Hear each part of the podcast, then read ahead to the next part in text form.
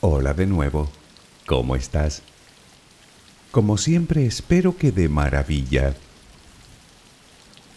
Por aquí estamos otra vez para hablar de astronomía, concretamente de las llamadas lluvias de estrellas. Recientemente me han pedido que les hable de ellas y a mí me ha parecido una idea excelente. El título del audio, Lágrimas de San Lorenzo, es precisamente el nombre por el que vulgarmente se conoce a una de ellas. ¿Qué, ¿Qué, tiene que ver un santo con una lluvia de estrellas? La verdad es que nada, pura coincidencia. Resulta que la lluvia de estrellas a la que nos referimos tiene lugar en los días próximos al 10 de agosto, justo cuando se celebra la festividad de San Lorenzo. Lo de las lágrimas está relacionado con la muerte de dicho santo, que al parecer, y según cuenta la leyenda, fue quemado en una parrilla. En los países con tradición católica, se dice que cada estrella que cae es una lágrima que soltaba San Lorenzo mientras lo asaban. una historia verdaderamente horrenda. Sin embargo, el bueno de San Lorenzo debe estar partiéndose de risa allá donde esté porque resulta que por el hecho de haber muerto en una parrilla, alguien lo convirtió en el santo patrono de los cocineros. Hace falta ser bromista.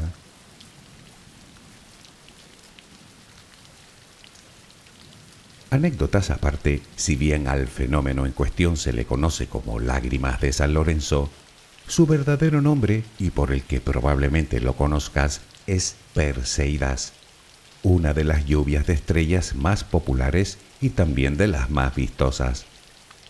Aunque eso de lluvia de estrellas tampoco es que sea muy apropiado, en todo caso lluvia de estrellas fugaces, que tiene bastante más sentido.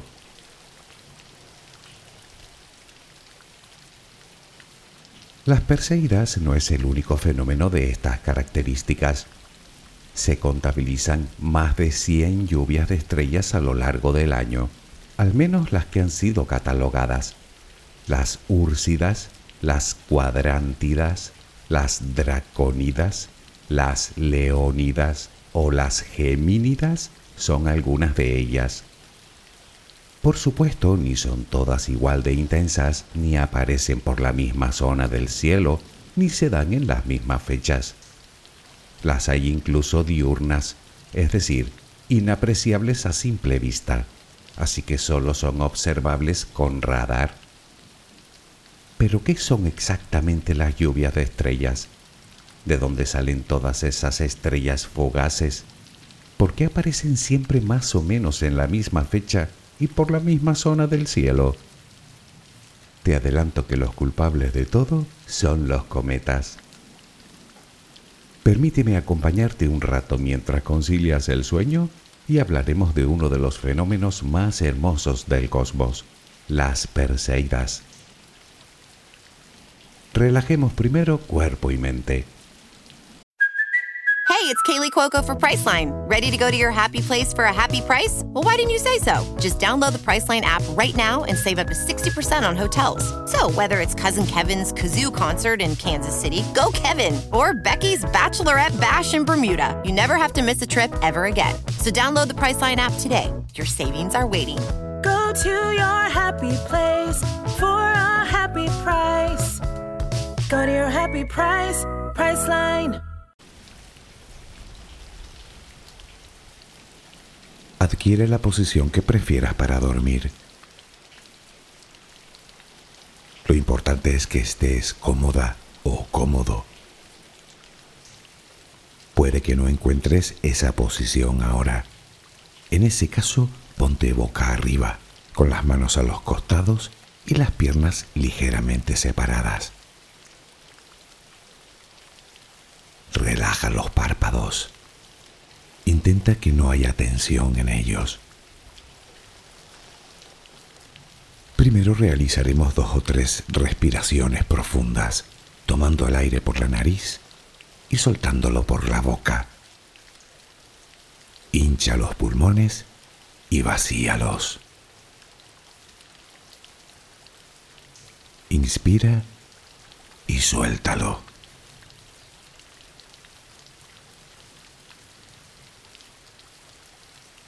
Ahora haremos una inspiración por la nariz, mantendremos el aire un par de segundos, durante los cuales mostraremos gratitud por lo que somos, por lo que tenemos, por lo que el universo nos ha dado y por lo que nos ha de dar.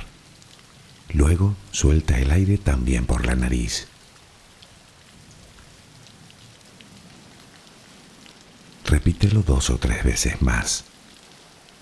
Cada vez que exhalas, notas cómo te vas vaciando de todo lo malo y negativo de tu vida y tu cuerpo se va relajando más y más. Inspira, retén el aire y suéltalo. Deja que salga todo lo que te contamina. Inspira y suéltalo. Sigue respirando tranquila y acompasadamente. Intenta hacer la respiración abdominal, dejando que sea el estómago lo que se balancee con cada respiración. Inspira y suelta, sin forzarlo. Inspira y suelta.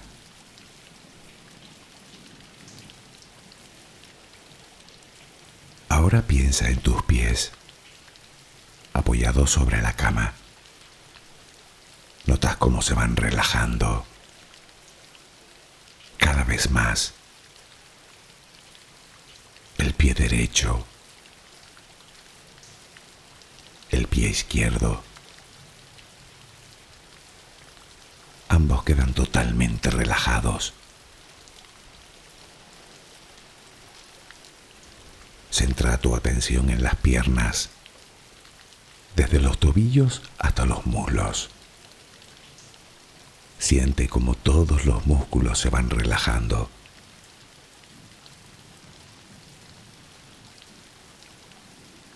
La pierna derecha queda completamente relajada. La pierna izquierda se relaja también. Notas como tus extremidades inferiores han quedado completamente relajadas.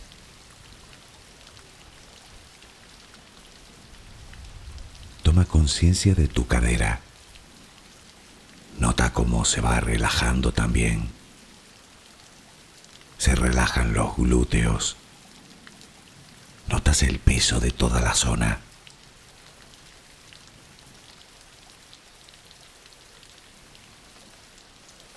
Piensa ahora en tu abdomen y en cómo los músculos de esa zona se van relajando también. Nota el alivio con cada exhalación.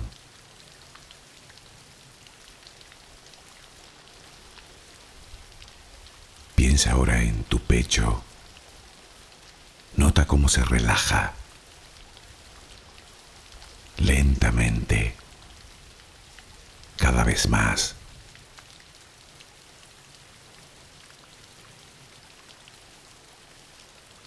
Centra tu pensamiento ahora en tu espalda y en todos los músculos que la cubren, desde la cadera hasta el cuello. Sientes como poco a poco se van relajando.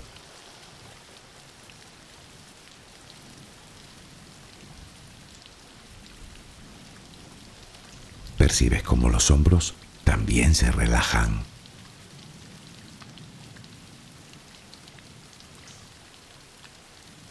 Tu brazo y antebrazo derecho. Tu mano derecha. Los dedos de esa mano Nota el peso en su conjunto.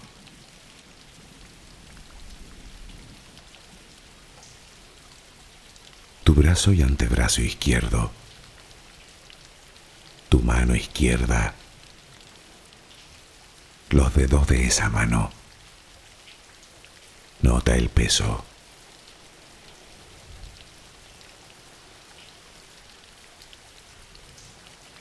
Dirige ahora tu atención al cuello piensa en él. Siente como todos los músculos se van relajando.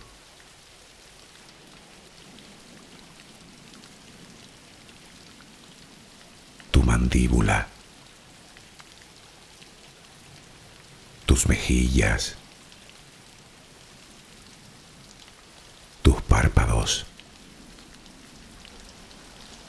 Tu frente.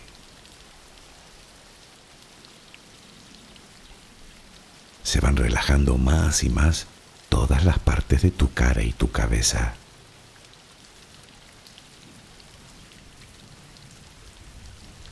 A cada instante sientes como tu cuerpo se va relajando más y más.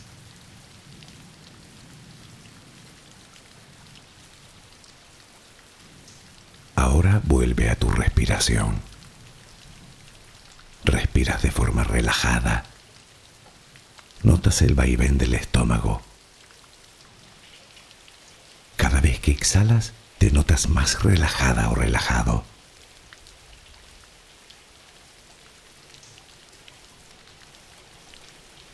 Ahora frente a ti aparece una luz. Mírala.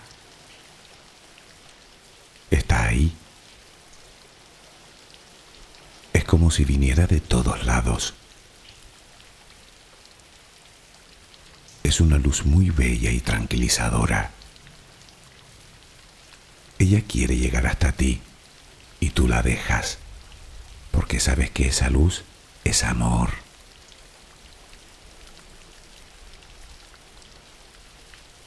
Notas cómo impregna cada parte de ti. Notas cómo atraviesa tu piel y comienza a llenarte por dentro. Sientes cómo te va llenando de paz, cómo te va llenando de tranquilidad, cómo te va llenando de amor.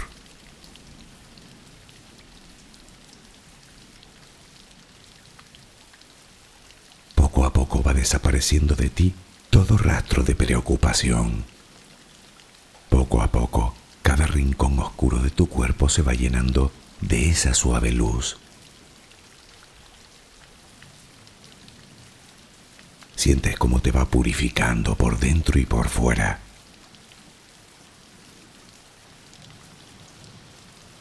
Tomas conciencia de que todo lo que hay en tu interior es serenidad y que ahora mismo no hay nada que temer, porque nada hay que pueda perturbarte.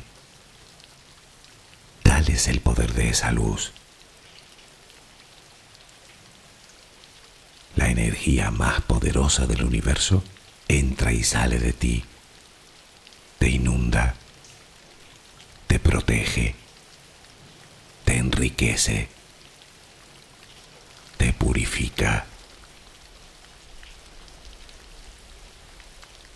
Intenta permanecer en esa sensación de paz, en ese baño de luz.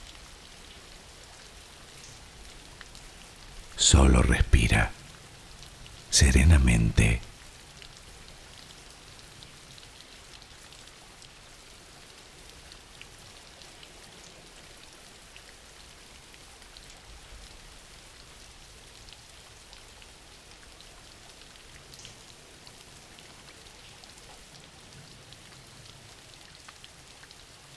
Las lluvias de estrellas son uno de los eventos cósmicos más bellos que podemos ver desde la Tierra lo que ocurre es que son solo unas pocas al año las que son notablemente visibles en el cielo nocturno. Y aún así, a menos que te encuentres lejos de núcleos de población y de la contaminación lumínica y des con una noche despejada, no te resultará fácil disfrutar del espectáculo.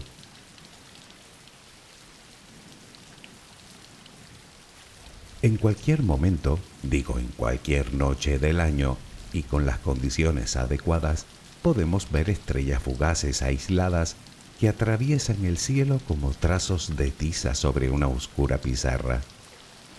Decimos que se trata de una lluvia de estrellas cuando durante unas noches determinadas y solo durante unas horas caen muchas de ellas en una zona concreta del cielo.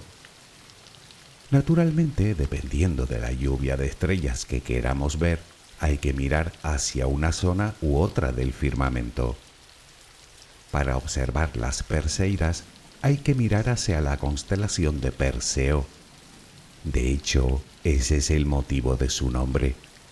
Y es que las lluvias de estrellas llevan el nombre de la constelación que tienen como telón de fondo, porque a simple vista parece que es de ahí de donde llegan, aunque solo lo parece. Por ejemplo, para observar las dracónidas, habría que mirar hacia la cabeza del dragón. Por su parte, las cuadrántidas parecen provenir de la constelación del cuadrante. En algunos casos no recibe el nombre de una constelación, sino de una estrella especialmente brillante como las leónidas que aparecen en la constelación del Leo y más concretamente en la estrella Gamma Leonis.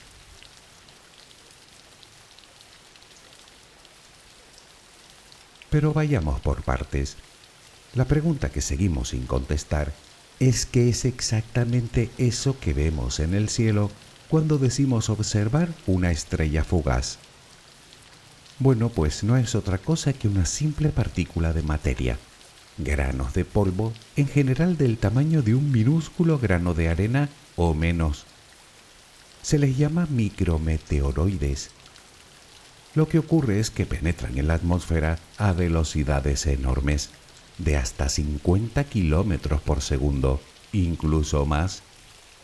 Al entrar en contacto con el aire, el rozamiento hace que en una pequeña fracción de tiempo, tanto el grano de polvo como el aire que tiene a su alrededor se calienten hasta llegar a los aproximadamente 5.000 grados, motivo por el cual brillan tanto. Naturalmente el grano de polvo desaparece, se volatiliza. A veces los restos que entran en la atmósfera son mayores, como del tamaño de un guisante. Entonces es cuando pueden verse surcar el cielo durante más tiempo y naturalmente mucho más brillantes. Son lo que llaman bólidos. Obviamente, dependiendo del tamaño del cuerpo, su estela será más o menos brillante y más o menos larga. Esa es la razón por la que no hay dos estrellas fugaces idénticas.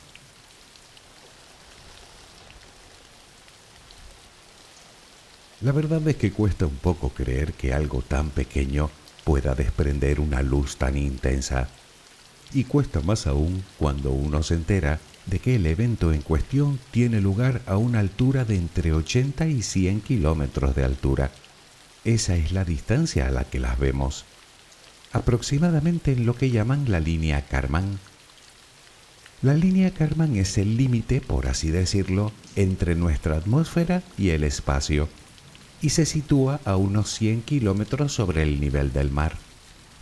Aunque, y esto hay que dejarlo claro, ese límite solo existe a efectos de ingeniería aeronáutica. Nuestra atmósfera se extiende mucho más allá de los 100 kilómetros, de hecho miles. Sin embargo, es a partir de ahí cuando se vuelve tan tenue que no puede sostener una aeronave. Déjame explicarme por qué esto también es muy curioso.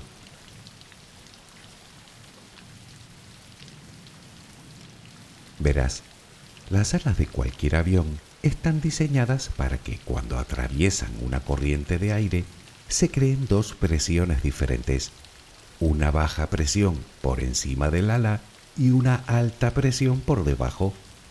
Eso es lo que genera la sustentación, es decir, que el avión se sustenta en el propio aire mientras avanza.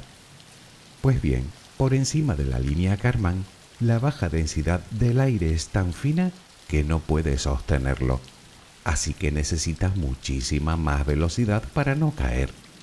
Necesita velocidad orbital.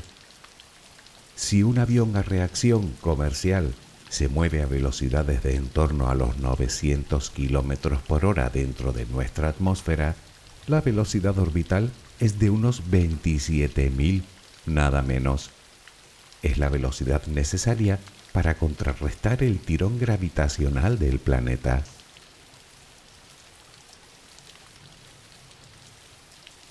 Pues bien, eso es una estrella fugaz. una partícula minúscula de materia que entra en la atmósfera a gran velocidad y que debido al calor de la fricción termina desintegrándose a una altura de entre 80 y 100 kilómetros. Nosotros desde la Tierra solo vemos un rápido destello que si pestañeas te lo pierdes. Y por cierto, puede que la estela que producen nos parezca pequeña, pero tiene kilómetros de largo. Piénsalo, y todo por algo más pequeño que un grano de arena.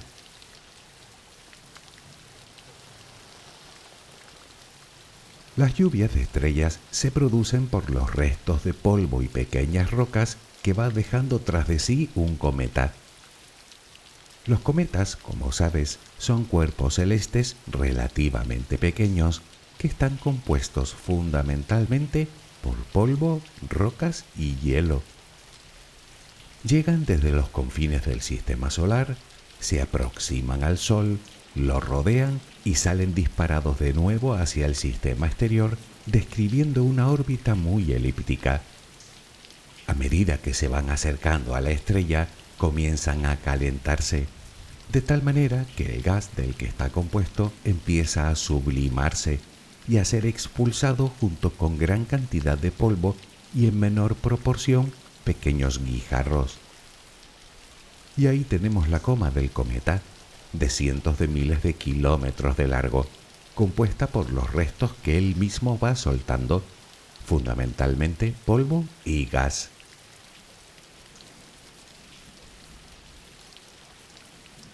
Salvo que se acerque en algún momento a cualquier cuerpo celeste como un planeta o una luna durante su recorrido, el cometa tiende a seguir una órbita regular por eso el mismo cometa es visible desde la Tierra una vez cada X años. Sin embargo, ocurre algo bastante curioso. El polvo que deja atrás el cometa no desaparece porque sí. Termina formando algo así como un anillo de la forma y tamaño de la propia órbita del cometa. Ese anillo queda ahí y cada vez que el cometa pasa va dejando más y más polvo lo va recargando, digamos. Cada año, en los días próximos al 10 de agosto, nuestro planeta atraviesa uno de esos anillos, concretamente el que conforma la órbita de un cometa llamado Swift-Tuttle. El nombre le corresponde a los apellidos de las dos personas que lo descubrieron en 1862, Lewis Swift y Horace Tuttle.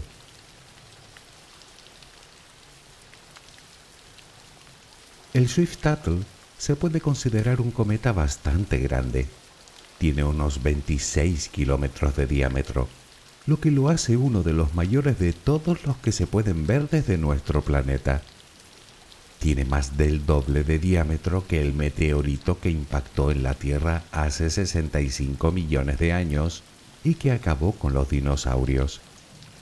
Pero no hay de qué preocuparse las probabilidades de que choque contra nuestro planeta son extremadamente bajas. De hecho, para que te hagas una idea, los astrónomos han calculado incluso la fecha en la que las probabilidades serán mayores y aún así no pasaría de una entre 10.000. Y además, eso no sucederá hasta dentro de 2.300 años.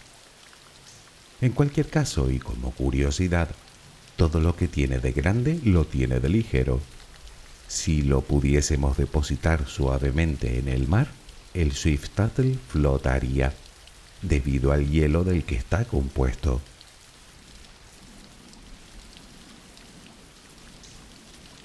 Hay que tener en cuenta que la Tierra, en su viaje alrededor del Sol, actúa algo así como una escoba que barre todo lo que encuentra a su paso y una de las cosas que tiene que barrer, digamos, son los restos que van dejando los distintos cometas que orbitan el Sol. En realidad, la Tierra no hace más que lo que lleva haciendo desde su creación misma, como cualquier otro planeta, despejar su órbita, limpiarla, por así decirlo. En el caso de las Perseidas, en esos días mencionados, nuestro planeta atraviesa la sutil nube de polvo el anillo que deja dicho cometa y por esa razón se pueden observar picos de hasta 100 meteoros o estrellas fugaces por hora, lo que la convierte en la tercera en importancia detrás de las cuadrántidas y de las geminidas. Lo que pasa es que las Perseidas son observables en el hemisferio norte y durante el verano, y eso sí que hace que sean las más populares.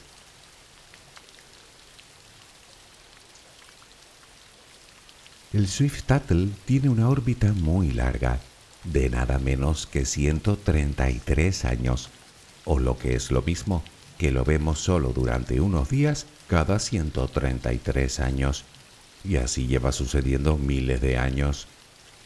Se sabe porque la primera noticia que se tiene de las Perseidas data del año 36 de nuestra era, aunque no recibió ese nombre, el de Perseidas, hasta el año 1835.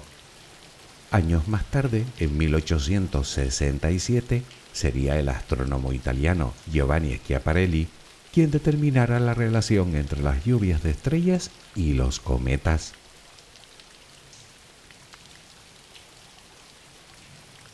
La última vez que el Swift Tuttle se aproximó al Sol fue en 1992 y no volveremos a verlo por aquí hasta aproximadamente el 2126.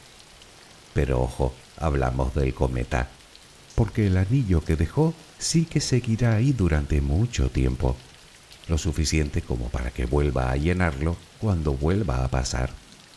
Y es que el número de meteoros no es siempre el mismo. En 1993, el año siguiente de haber pasado el cometa, se registraron picos de hasta 300 meteoros por hora. Desde entonces, año por año ha ido descendiendo la actividad hasta llegar a los valores, digamos, normales de la actualidad.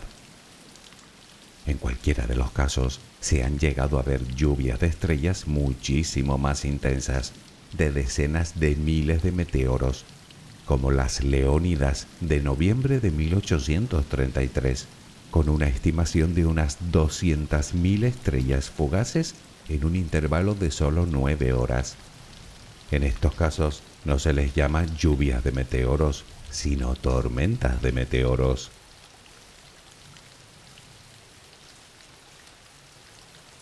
¿Qué duda cabe que una tormenta de meteoros tiene que resultar absolutamente cautivadora por su singular belleza?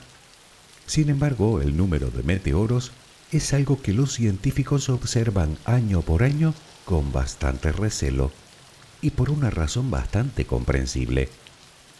Resulta que nuestro planeta está rodeado por miles de satélites de todo tipo y el daño que puede ocasionar un pequeño grano de arena viajando a una velocidad de más de 200.000 kilómetros por hora, como es el caso de las Perseidas, más de 124.000 millas por hora, puede ser enorme. De hecho, puede poner en peligro algo más que un simple satélite, como son las vidas de las personas que se encuentran a bordo de la Estación Espacial Internacional.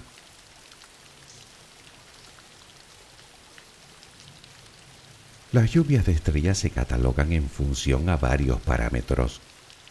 El principal es el llamado radiante. Se trata del punto del firmamento del que parecen salir los meteoros en el caso que nos ocupa hoy, se dice que la lluvia de estrellas tiene su radiante en Perseo.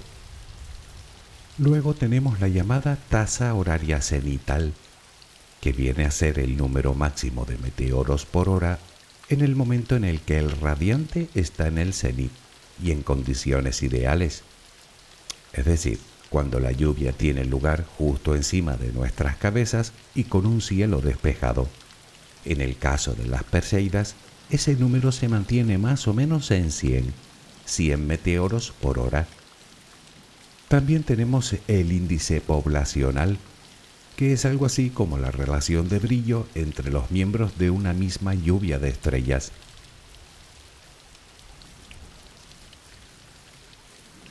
También se estiman otros parámetros, como lo es lo que llaman el máximo, que hace referencia a la fecha en la que se da la mayor cantidad de meteoros, por lo general el día 12 de agosto en las Perseidas. aunque dicha fecha puede variar día arriba, día abajo de un año a otro. Tenemos también el periodo, que es el tiempo comprendido entre el día que empiezan a verse hasta que se terminan. En el caso de las lágrimas de San Lorenzo, ese periodo generalmente se extiende entre el 6 y el 30 de agosto.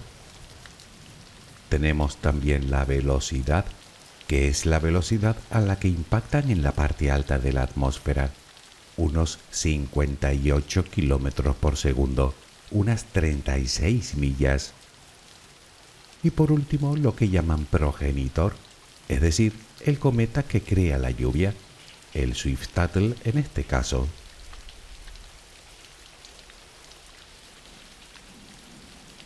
Espero que todo esto te haya resultado tan apasionante como a mí. La naturaleza suele darnos auténticos espectáculos y las lluvias de estrellas son sin duda uno de los mejores. Aunque también puede ser que a ti el cosmos sea algo que no te interese especialmente, y es comprensible. A la postre es algo que tampoco es que nos afecte demasiado. O sí, según como lo mires. No olvides que estamos compuestos por los materiales creados por una supernova, o que nuestra existencia se la debemos a algunas moléculas orgánicas que presumiblemente llegaron hace eones a nuestro planeta a bordo de cometas, o que fue precisamente un meteorito el que le dio la oportunidad de prosperar a nuestros primeros ancestros mamíferos.